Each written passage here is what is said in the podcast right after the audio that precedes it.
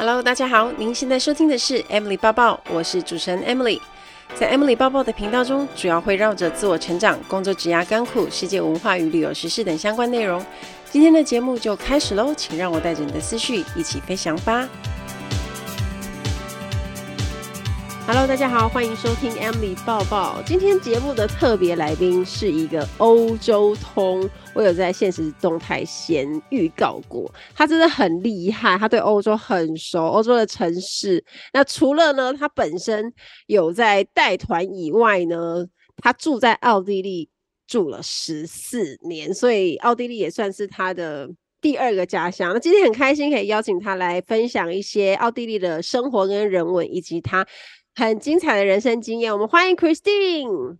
嗨，大家好，我是 Christine。Emily 好。其实我刚刚自我介绍已经想很多台词，然后现在就全忘了，然后就只有讲一句。对，我真的想超多的，然后刚刚突然就脑筋一片空白。好，我们要先恭喜 Christine，她刚出了她的新书，叫做。Christine 的奥地利生活分享，不，他的主书名叫做《放下，让所有人都喜欢，重新找回自己》。恭喜你，谢谢。你这本书有写很久吗？我这本书其实写很快，而且我记得我是去一个欧洲小岛，然后花了一个礼拜，然后写了大概有六十趴左右。嗯，就是蛮舒服的。之前就想要出这本书吗？还是临时起意？没有哎、欸，因为之前我原本前前两年原本是有一个出版社是找我出那种奥匈节的攻略，但因为我觉得我实在是没有这么厉害，然后所以那本书后来就没有了。那这一次是那个这一次这个时报出版社他就来找我，然后就问我要不要写一下自己的故事，然后就觉得哎，我真的很有兴趣哎，然后就很开心。而且我很幸运，在他出版的当天，九月十二日，我就拿到了这本新书，然后很快速的看完了。因为他这本书算是写的很容易懂，而且大家会有那种看故事的感觉，所以是很容易阅读的，然后又觉得很有趣。那因为刚刚我我一开始有提到说，Christine 他在奥地利住了十四年，你是因为什么原因会跟奥地利结缘呢？啊、呃，就是因为当初认识了我的前夫，那我的前夫是奥地利人，然后那时候非常的年轻，然后就为就是为了不想要远距离，然后就直接就跑去结婚，就是还蛮疯狂的。你超有勇气，那你们交往多久你才决定要走过去？我觉得我们交往没有很久，大概一年之内，但是因为我们是远距离，所以中间他来台湾来了两次，那第三次去我就我们就结婚了。好像小说，说你就是好好梦幻哦。那那你那时候毅然决然要去意大利，不是意大利，是奥地利，要去奥地利结婚的时候，家人有反对吗？我妈真的是一个很淡定的人，就我妈她其实也会担心我，但是我总觉得其实父母会觉得他们如果是反对的话也没有用，所以我爸妈就是。就说嗯，好吧，那你就去。那我妈是说，如果你如果觉得不开心的话，就随时都可以回台湾。但当时他们有知道你是准备要去结婚的吗？我讲的非常的笼统，因为其实如果今天是家长听到这种话，其实都会觉得还蛮蛮夸张的，所以我就不是敢讲的太多。但是我觉得，其实我爸妈都知道了，因为那时候就是准备了很多文件。哎、欸，我觉得很有勇气耶。而且你我我记得你书里面有写说，你当时是英文的会话也不是讲的很流利，所以你那时候去的时候会很紧张吗？紧张是不会，因为那时候就是完全都不知道，就是之后到底会面对什么事情。嗯，所以那时候就是很天真。那你那个时候就对方给你什么样的感觉，让你觉得毅然决然要嫁给他？我觉得那时候就是年轻哎、欸，因为如果现在如果是我现在三十快三十几岁了，快四十了这个时候，我完全不会，而且我还会觉得哪有这种什么永远的感情啊，就会觉得还蛮好笑的，就那时候而已，嗯、单纯。没有啊，那时候就很简单，就是那种喜欢爱，然后就一股脑就冲去这样。也不会想到后果吧，因为你大概也不会想说去到当地会有一些什么生活要适应啊，或者是一些困难的事，那个东西对你来说就不是阻碍。对啊，我那时候是什么都没有想过哎，然后我其实也完全没有后悔，就是当初这样，因为我觉得很很运气很好，因为我来到奥地利就让我多更认识这个国家，然后就更爱它。所以你算是去奥地利是第一次出国吗？嗯、呃，我有去过日本，但是欧洲是第一次。然后说真的，我那时候连奥地利有什么我完全都不知道，就是你们现在在讲的那个很有名的。那个哈哈修塔特，我完全都不知道那是什么东西，很有勇气耶。那你那时候去的时候，却需要立刻开始找工作吗？因为你那时候很年轻嘛，应该也也有经济上的压力。对啊，因为那时候我的前夫就是他的工作就是比较普通，然后我那时候去找工作，其实最大的阻碍就是语言。然后如果说你要以这种，我是有去上一年的语言语言学校啦，然后。上完之后，其实找工作都不是很顺利，因为那时候就是可能年纪小，然后就一直挑。然后那之前我的婆婆就一直说什么要不要去麦当劳打工啊，或者是你要不要去帮人家打扫，然后我就听不进去，嗯，就是无法接受。我觉得是那个时候的想法，因为现在的话，我觉得呃，如果是去个什么随便一个衣服店，然后在那边打工，我都觉得很不错。但我记得我当初是真的有应征那个 H&M 啊，然后还有 Zara，然后那时候可能就因为他们觉得他们宁可选他们当地的大学生，就也不会选我，因为德文也不是很好。然后像现在就是可能这几年就是呃中国游客啊或台湾游客比较多的时候，精品店都会需要讲中文的。我就想说我蛮倒霉的，如果我是大概十年前的时候，应该就可以去精品店工作，我觉得也不错。但是我记得奥地利的。人他们的英文是不是都普遍来说还不错？我觉得还可以，但是也年纪比较大的也不太会说哎。因为像讲德语系的国家，普遍来说印象都是他们的英文能力就一般，在旅游啊沟通都好像还不错，应该比那种南比西班牙人跟意大利人好了。哦，比西班牙好很多，也比葡萄牙好很多。你刚从葡萄牙回来吗？对，但我很喜欢葡萄牙哎，你赶快来玩。葡萄牙看起来超美啊！我我朋友就一直跟我讲说那个波多，对不对？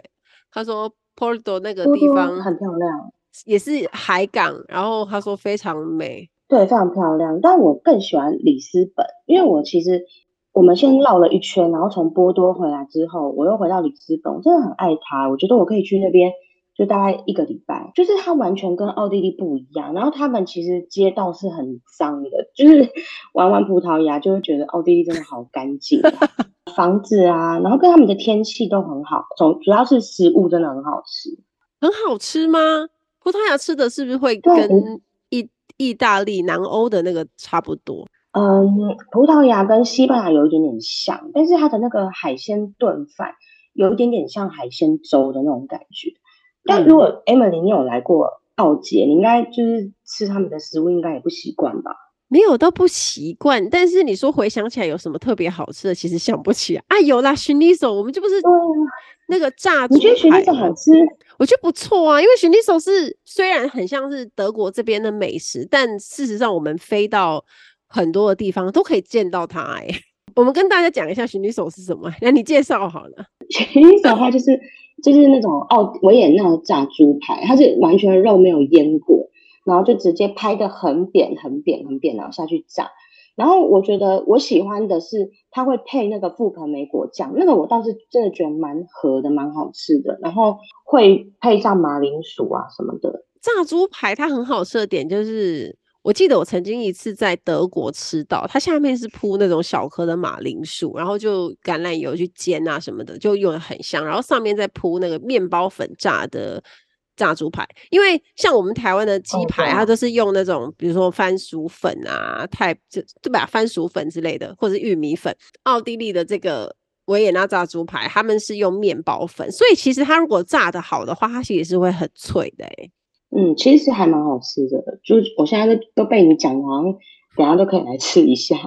有一些台湾人来讲，他会觉得没有腌料，没有那个味道，因为他吃的很纯粹，就是猪排的味道。我觉得应该就是吃起来有一种那种香酥感，然后吃一点马铃薯啊这样子。对啊，所以它还不错。他们就是吃比较圆形的。你有去捷克吗？对不对？有啊，有啊，我们吃了一个。那个东西是什么？是鸭应该也有，猪脚应该也有，就是一大颗，然后在地窖餐厅吗？对，那个我有吃。但是当初就是去的时候还就觉得还可以啊，但连续吃三天下来就，我真的很想吃干面。没有办法，因为如果你在奥地利，应该是吃很多肉啊，就是肉食的选择很多。然后如果你是跟团行程，大概除了中式餐厅以外，去吃当地的美食，都都会是肉类的居多吧。奥地利、捷克都是这样。但我们刚刚还没录的时候，还在聊说，奥捷台湾人真的很喜欢去，不过也真的很值得去啊。对啊，我是觉得那个奥地利、捷克真的很不错，都有不同的感觉。哎、欸，那你在奥地利生活这么久啊，你跟他就跟你前夫跟家人相处，我看你书里面有谈到，我觉得蛮有趣的部分，就是家庭观的差异，你可不可以分享一下？我觉得欧洲人他们很重视家庭，然后他们的所有的活动不是就是拜访那个。妈妈的朋友，而且妈妈的朋友都是那种真的很好的朋友，就只有一一两个那一种，不然就兄弟姐妹生日，然后爷爷奶奶、外公外婆，真的他们很少，我很少看他们去跟自己的朋友约，真的很少。所以他们平常也很少跟朋友见面，都是会 focus 在家庭聚会。我是觉得可能我之前的前夫他比较，嗯、比较不爱不爱跟朋友约，但是我观察。那边的人好像都这样，对，他们真的就是这样。那偶尔就可能会跟同事去吃饭，然后或者是下班喝一杯，但是真的很少。这样子生活下来，你觉得他们就对家庭的付出其实是很多，然后可能比如赚钱啊，或者是哦给家用啊，或者是在照顾家人方面是真的很用心。嗯，对，真的，我觉得是。所以对你当时的你来讲，应该觉得嫁过去蛮安心的吧？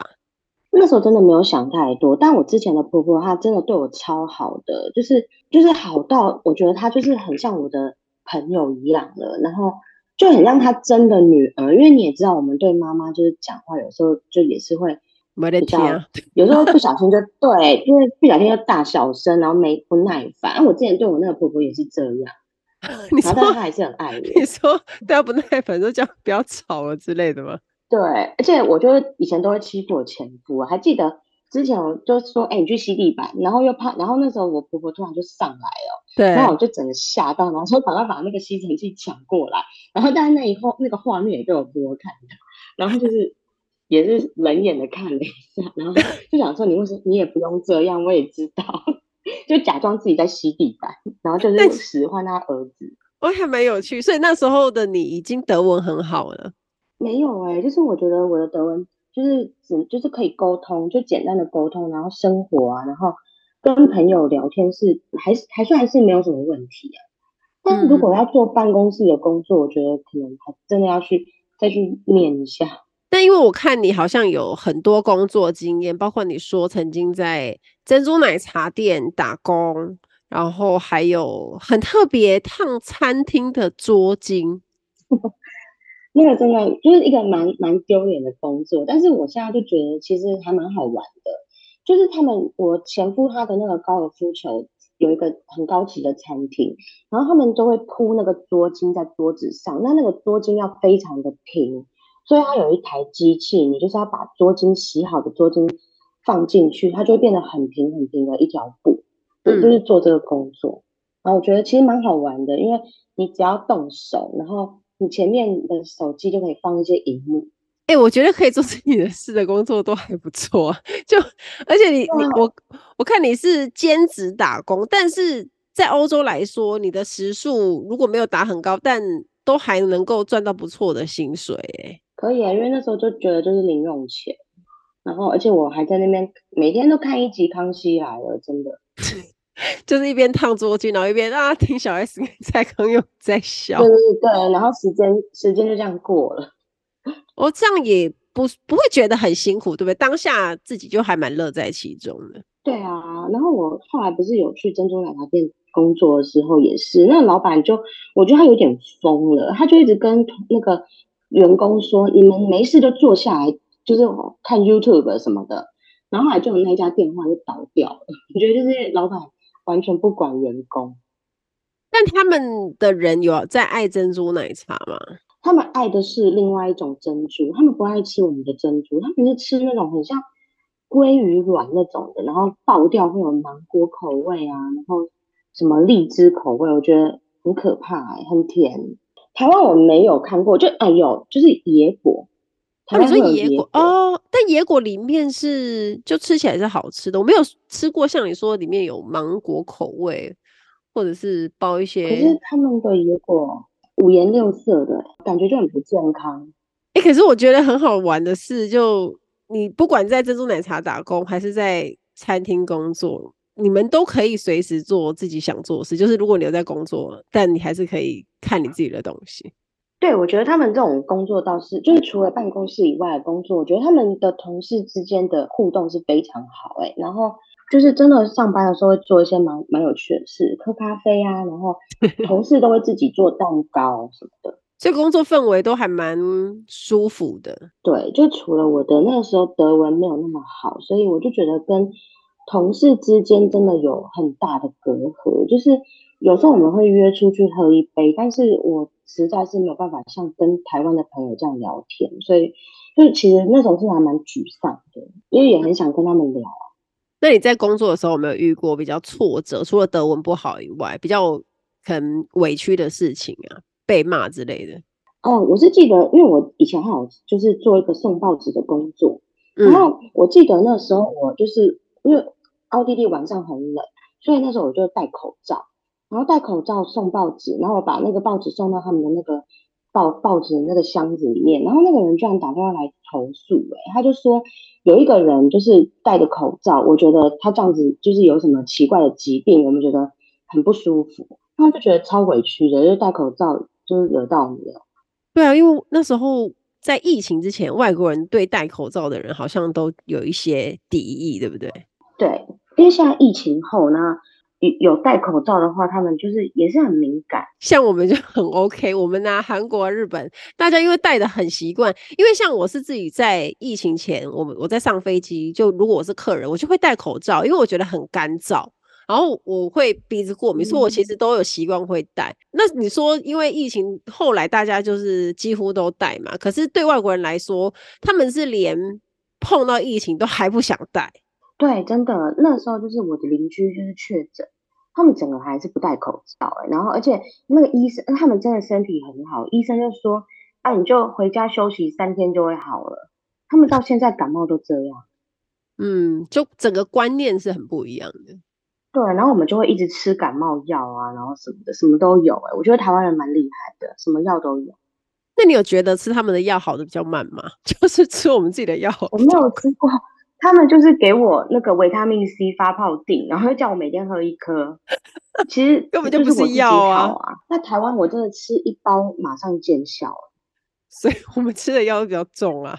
哎、欸，我我自己以前在 在香港看医生的时候，有时候我会觉得说，哎、欸，我都带自己带去的药，因为我觉得比较有效。真的，台湾的药真的不错。那你后来就兼职的工作做完之后，你是不是又开始做另外一个事业？经营民宿，对，我那个时候蛮特别，是就是在我离婚的那一年，然后我刚好就是做民宿，然后后来我因为一个因缘际会下，就是朋友介绍的，然后我还去免税店上班，所以那时候我就可能在免税店就开始接触一些旅游的事情，然后再加上家里有就是接一些台湾客，然后让他们住民宿，就那那时候就开始蛮忙的。那做民宿不是还蛮多事情杂项要管的吗？会不会很麻烦啊？就可能呃，可能环境啊、嗯、三餐啊，然后还有一些日常用品那些，不是都都要自己准备很多？对，我那时候只有负责早餐，然后因为我我以前住的那个家是真的还蛮漂亮的，所以我就只要把客房弄干净给他们住就好了。然后我之前的婆婆她偶尔还会来帮我整理，就是她真的人超好。现后来离婚之后，还有跟婆婆联络吗？有哎、欸，就是还是有联络，但是因为她后来就是跟就是结婚之后，我们就比较就真的就很少很少了。嗯，对啊，因为现在就是想到都是那种很开心的事情，就都没有那种负面的事。嗯、就我觉得是一个很好的过程啊，然后也因为那段婚姻，你自己就成长很多。而且说实在，要是没有这个爱情，然后你没有为爱走天涯，然后甚至结婚，你也不会现在在做你很喜欢做的事情，就带团啊，然后介绍奥地利。对，所以我觉得这真的是就是很蛮蛮特别的一个缘分。嗯，就是你只要想当初你没有来奥地利，现在在台湾可能不知道在做什么，或者可能我觉得每个人喜欢做的事情，大概是。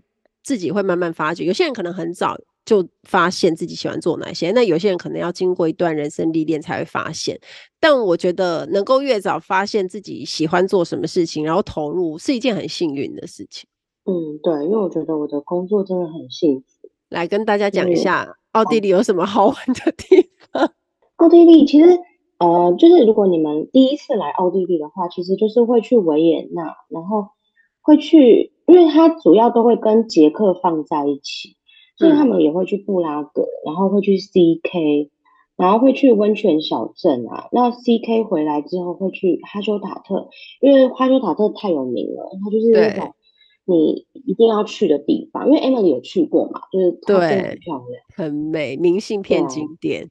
对，对，那我自己本身是住在萨尔兹堡。因为萨尔兹堡，我是觉得它是一个很漂亮的地方，因为它除了这个城市，我觉得很美，它的那个周边有很多的湖跟山都很漂亮。那只是说，因为我们旅行的时候，我们没有办法，就是可能 long stay，所以就是我们去只能玩一些比较精简的地方。那当然，如果说大家第二次来奥地利，我真的是蛮推荐你们可以在萨尔兹堡的湖区跟山区，就是可以至少可以玩个。好一个礼拜吧，因为一个礼拜还可以做很多活动。我那时候去的时候，我们是带团的话，是不是只待一个晚上啊？我记得。对啊，然后萨尔兹堡你们应该很忙，因为你们要那个逛，可能要逛精品，然后又要就是对，又要拍照，而且他是莫扎特的故乡，所以导游会跟你说，我们来到萨尔兹堡了，然后这边是莫扎特的故乡，这就是他会在车上讲的话。啊，对啊，还有那个真善美拍那个哆瑞咪唱歌的那个地方。哎、欸，我觉得萨尔兹堡的那个购物街，我到现在还印象很深，它超美的。那一条街叫什么名字？它叫它的德文叫做 Galerie der Gasse，然后嗯，他们好像都翻成，现在都翻成什么粮食街。对，因为它的那个招牌很特别，因为它那个招牌就是很复古，然后他们就是比如说，如果今天是一个麦当劳，你就会看到它外面那个。很华丽的招牌就会有麦当劳，所以你看那个招牌，你就可以知道那个店卖什么。这个我也觉得很特别。嗯，那一条超美，因为我那时候去的时候冬天，然后我又戴毛毛、戴手套，然后在那边拍照，你知道超好看的，随便拍。而且你要想哦，如果我我那时候是下午吧，然后我觉得它晚上打灯一定是又更美。对，就是它那个上海之宝晚上很漂亮，但是因为我们像你十一月来的时候，可能已经比较。其实已经很晚，很快就天黑了。那时候应该五六点就天黑了。嗯嗯。如果你十二月来的话，可能四点就天黑。那时候圣诞市集也超美的，就是我在就是还要再推坑你，可以再来哦，就是圣诞市集很美。我那时候就在幻想说，如果这边圣诞市集一定是超美。然后你想想看，路边有那个热红酒啊，然后有那个那个。一些小吃啊，然后就在那边端着喝拍照，哇塞，一定是哎、欸，而且王美照真的可以拍到很夸张，你一定可以拍超多的，我都可以想象了。你拍个热红酒都可以拍好几十张。那个圣诞节你也可以不用跟团，我觉得你就是直接来找我就好了，我带你去玩。因为圣诞市集很多很很私房的都很漂亮，而且是不是有一些？除了那些大景点有圣诞市集以外，其实也是有一小地方会有，对不对？对，因为我的圣诞团我都会去那个没有观光客的圣诞市集，然后我觉得超美的。天哪，那你会你会安排大家就是很多自由行程、自由时间吗？会，然后圣诞团他们都超爱的，只是到最后他们可能对圣诞市集已经。觉得很乏味了，因为从第一天开始都一直在逛，逛到第五天就傻眼，想说：“哎、欸，那个 Christine，我们有没有一些别的可以看？”这样不会啦，因为萨尔兹堡他们就会逛街，然后萨尔兹堡圣诞市集其实大家都都比较没有时间了，我看大家都疯狂的在购物。哦，是吗？哎、欸，哈，我们那时候那一团还好哎、欸，没有买的很凶，还是说你的团友都很有钱？还是你们时间不是你们的时间很短吗？呃，我没有到逛到很赶，但我事实上没有进去每一间店，没有那个时间好好的逛啊。对，你下一次可以来，我觉得应该你应该会有战利品。我相信啊，不是说有钱，不是有钱就买，因为他们会买很多那个纪念品。我发现大家好爱买一些废物，就是什么。磁铁啊，磁铁真的他们买超多的，然后我后来就跟着他们买。哎、欸，那个 我就是一个爱买磁铁的人。我跟你说，我去，我也是，我从头开始在飞的时候，一直到我现在在去的国家，我都还是会买磁铁。真的，我也会耶，就觉得怎么会这样？它基本上也没什么用处，是没错。但你知道，如果放在冰箱上面这样子贴好贴满，其实还蛮漂亮的。漂亮。对啊，对，很漂亮。在捷克的时候，你有没有买那个波丹尼，就是很重的肥皂？有哎、但是我没有买很多，因为我不晓得大家在疯狂什么。我其实本来对那个牌子不熟悉，结果呃导游就一直说啊，大家很来都会这边疯狂买波丹尼什么的，然后就大家团友在讨论，我就很很。那种三三条线，我想说什么东西，然后什么东西台湾很贵，然后我就才开始搜寻。那因为你也知道，人在当下就想说，哎，有一个气氛，那我就跟着买这样。对，因为我那个以前也不会买，哎，我是突然有一次就是团员这样疯狂的买超多的，我都吓到了，然后就跟着他们，我也买了很多，就是很多不需要的东西。大家当下不知道为什么觉得很开心，旅行就是一个。买到爽的感觉啊，你就会觉得当下说哦，我在那边，然后大家都一直在买，然后就嗯、呃，那我要多拿几瓶那种。奥捷就是你可以买一些像刚说波丹尼啊，或者是一些小物，然后回台去送给你的亲朋好友，我觉得都蛮受欢迎的啊。大家在奥地利跟德国那个大家一直买百灵油，这个我也很不不解，怎么会要买这么多百灵油？我跟你说，百灵油是台湾人真的很喜欢。你知道我的朋友也跟我特别交代，他就讲说，他说要帮他买。对，他说，哎、欸，你去药妆的时候，你帮我买百灵油，因为我觉得蚊子叮啊什么的，然后很好用。然后他说他用啊，然后小孩也可以用啊什么。然后就想说啊，就我自己平时也很少，我是知道那个东西，但我很少在用。没想到，就每一次就是从。从一些朋友当中才知道说哦，原来就是很多人都有在用。对啊，发现好多人在用。我每次回去回台湾的时候，行李也很多百灵油。哦，你会代购是不是？不是，就是帮亲朋好友买，他们都好需要哦。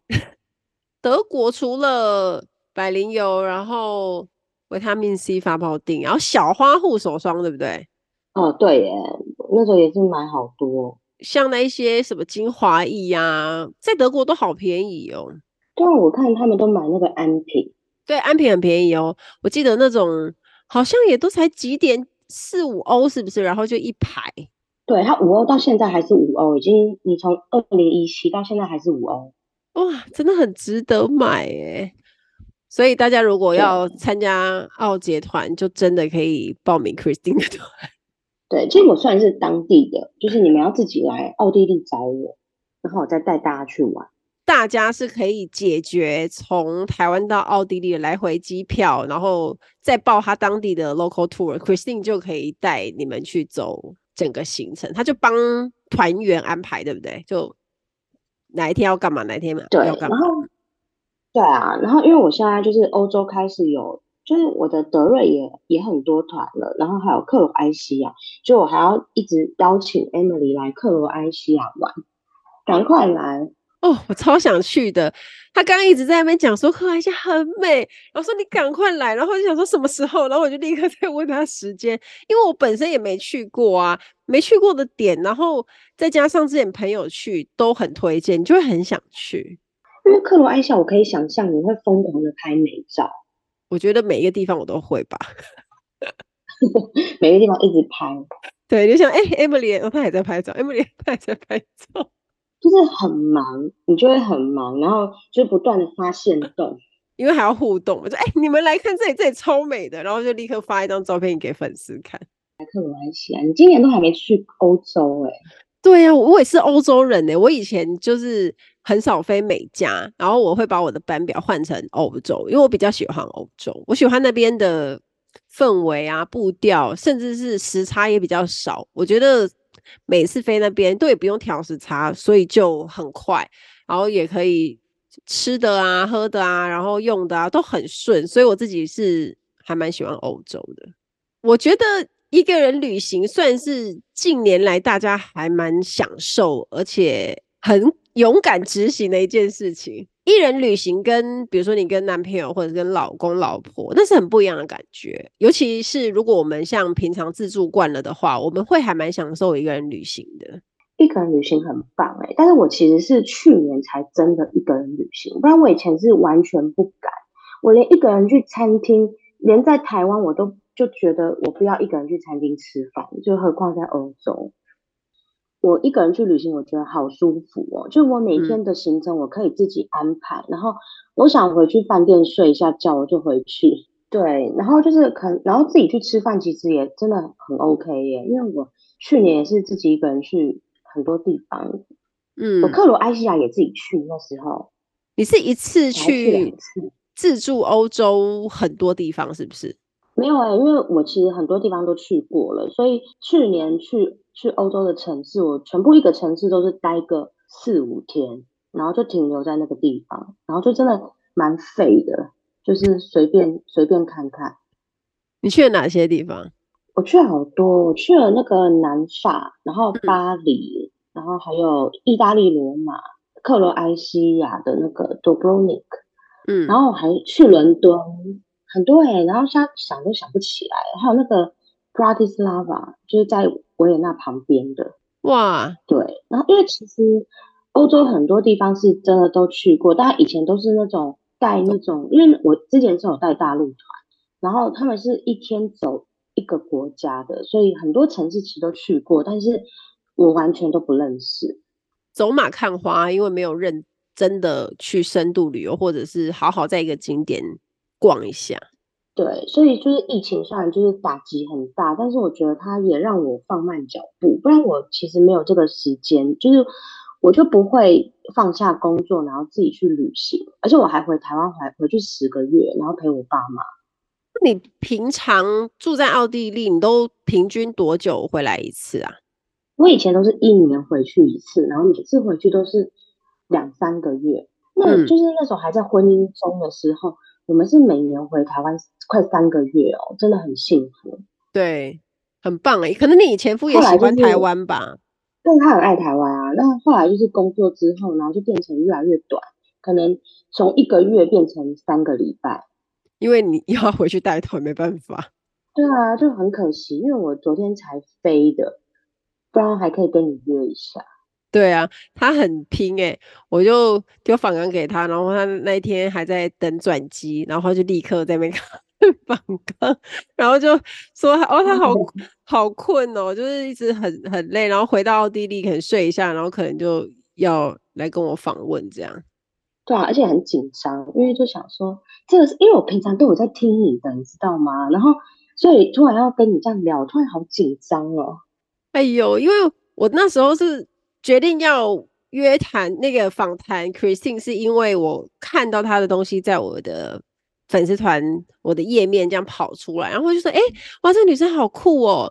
她住在奥地利，然后她好像分享很多旅游的东西。”那我就觉得感觉应该有蛮多东西可以聊的。然后我觉得更有缘分的是，刚、嗯、好你有讲说你要出书，然后就刚好是九月，我想说：“哎、欸，那这是一个很好的 timing，立刻就敲你。”我是属于那种行动派的，就我立刻要干嘛，我就立刻。就是写讯息，那个超很惊喜耶！我就想，哎、欸，他说他有在听我节目，说，哎、欸，也太刚好了吧！哇，这个我一定要一直就是跟我的朋友臭屁一下。没有，我觉得、就是、很多人都在听你的节目啊。哦，谢谢谢谢谢谢大家哦，因为你们，我就是会很有。动力一直做下去，不然有时候录 podcast，有时候也是你知道要找来宾嘛，然后有时候我是自己做单集，有时候也会觉得有一点倦怠，或者是有一点累的时候，会想说，哦，那还要继续做吗？那还要继续做？要啊，因为大家都在等啊，所以咯，就感谢大家的支持。而且我们是对，而且我们是真的都我们都会下载在手机里面，然后就是在通勤的时候听，好感人哦。对，是认真听，因为睡觉前听，我发现每次听到一半就睡着了，就要再重重听。好，那我想要问一下 Christine 哦，就是你住在奥地利十四年。然后你一开始从打工啊、兼职到现在有自己的旅游事业，你当然也经历过一些人生的很高潮部分，然后还有一些挫折部分。那你觉得这十几年来对你的人生观有产生哪些影响？你自己的个性上有哪些转变呢？我觉得我现在变得很有自信，因为以前我觉得我那时候年纪很轻的时候，然后来奥地利就是什么都不懂，然后就会。做很多事情都会觉得很没有自信，然后那时候就很很想跟就是奥地利的那些台湾的朋友当就是当好朋友，然后就会很积极，然后我就觉得不知道以前为什么会这样，但是现在的话，我就觉得如果是朋友的话就是朋友，那不是的话就也没关系，然后就是做自己想做的事，然后我觉得可以直接说出你的不开心的点，因为。我觉得有有时候你不说的话，别人也不知道。然后我觉得我的高潮的时候，应该是在大概二零一四年、一五年那时候开始做民宿，然后也有在免税店工作。因为那时候我就觉得我找到了至少一点点人生的方向，因为我有事情做，然后也很忙。那后来就是就是那个时候刚好也是我离婚的时候，但我觉得离婚的时候可能是因为我工作很多，所以。我没有时间去难过，或者是想东想西。那只是后来就是，我就遇到了疫情，然后遇到疫情的时候也是也是蛮低潮的，因为那个时候就是突然之间，然后你就是没有旅游这份工作，然后那时候免税店也是因为旅游，也是因为就是疫情的关系，它也就关门了，是整个相关的东西。都没有没有办法营业，还有包括那种精品店，精品店他们那时候也是裁员，因为就是没有观光客，没有人会买东西，嗯，所以那时候我就回到台湾，然后就旅行的时候，我觉得有时候可以帮助你，就是我觉得是可以帮助的，然后就让你可以想一下你自己想做什么事。然后我后来就是去年开始又重新带团之后，我就觉得真的是要好好的珍惜。然后因为你不知道就是之后会发生什么事情，所以就是现在可以就是带团的时候就应该好好珍惜。然后我会想要再多陪爸妈。我觉得可能人生就是会经历很多的意外跟变动，可是也因为这些意外跟变动，才让我们更认识自己，然后也学会。更珍惜身边的所有事物，还有自己正在做的一些事情。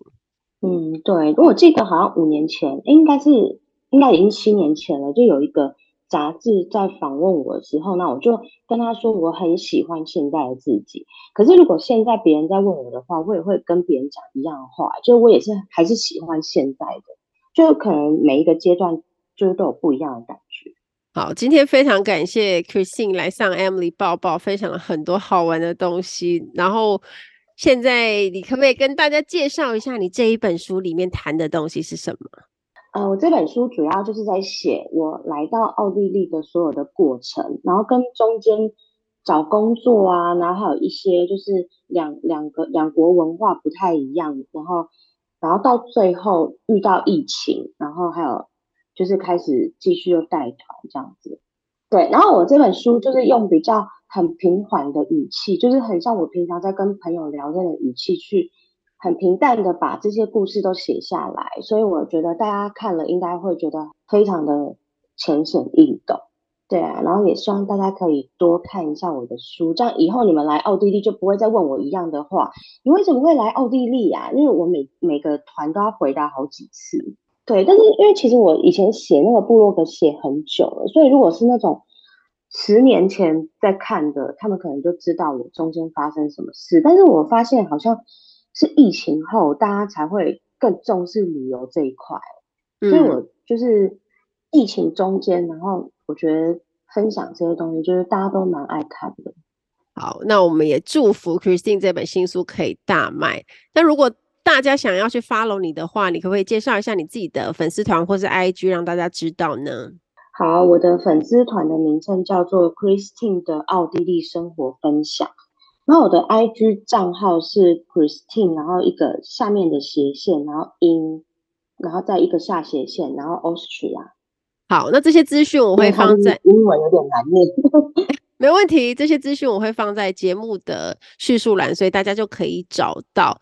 然后最后想问一下 Christine，你自己有没有很喜欢的一句话，或者是人生格言，影响你很深的，可以送给听众朋友呢？有，就是呃，你给别人的其实是给自己的，然后永远抱着宽容的态度去面对，不比较，然后要永远维持当初的自己，莫忘初衷。我觉得这个很重要。